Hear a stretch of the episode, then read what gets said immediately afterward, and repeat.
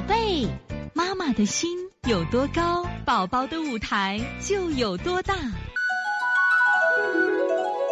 现在是王老师在线坐诊时间。哦两岁三个八个月了，男孩不长个，很瘦。最近几天感冒了，症状是流鼻涕、时而清涕、时而黄涕。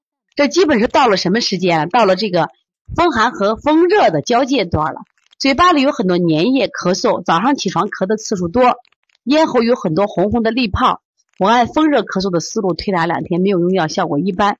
这几天不合心意，动不动就哭，晚上睡觉一翻滚踢被子，请王老师帮忙辩证。接下来该怎么给孩子推拿？孩子是不是脾阴虚？再补充一点，孩子爷爷要求给孩子吃胸腺肽的药，请问王老师，这个药能随便吃吗？可以理解爷爷的心情，爷爷要给孩子吃胸腺肽。那我们在刚刚才我在分享这个。这个宝宝十一二岁，因为做了腺样体和扁桃体摘除，又因为大量吃激素，一个男孩他出现了副乳。其实副乳的部分就是胸腺，它本身是个免疫器官。为什么这个孩子出现副乳呢？它实际上是免疫器官的什么呀？就代偿功能，本来是什么呀？应该是腺样体、扁桃体干的活儿，你现在摘除了，所以它胸腺功能就变得特别强大，就会出现这种增生了。我们不原来腺样体肥大，你害怕吗？那你说胸腺增生，你是不是害怕？所以说呢，我建议呢，你不要给孩子吃这些胸腺肽的药，你经常给他推一下分推带中，他是不是就什么呀，增强了他这个抵抗力呢？本身他这个胸腺就有什么作用呢？就有抵抗力，但是你要发现，你要认识，你要重视它呀。那么这个我还想分享一下，他这个妈妈说了一个利泡。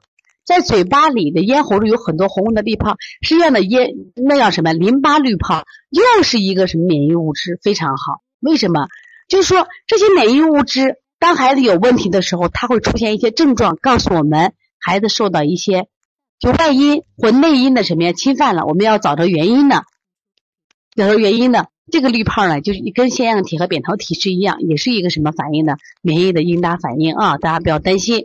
包括我们的淋巴结都不要担心，包括肠系膜淋巴结炎引起的腹痛也不要担心，都是免疫系统的应答反应啊。那你这个小孩现在的情况是什么呀？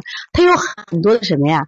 嘴巴里粘液，我建议你就是个以化痰为主。但是这个小孩呢，你看他翻滚这个踢被子，他有内热，他有内热而动不动就哭，你加个疏肝理气的手法。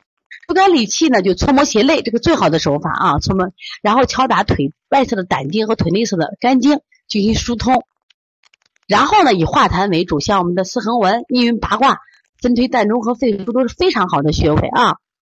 所以说，你们一定要还要学点免疫力的知识了啊，要不然呢，动不动就给孩子乱割乱补是错误的啊。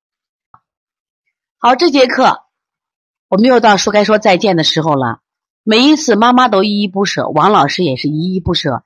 希望在这课堂分享更更多的知识，但是呢，时间是有限的。但是我想学习是无限，所以从现在开始学习小儿推拿，从现在开始学习正确的育儿理念，一点都不晚。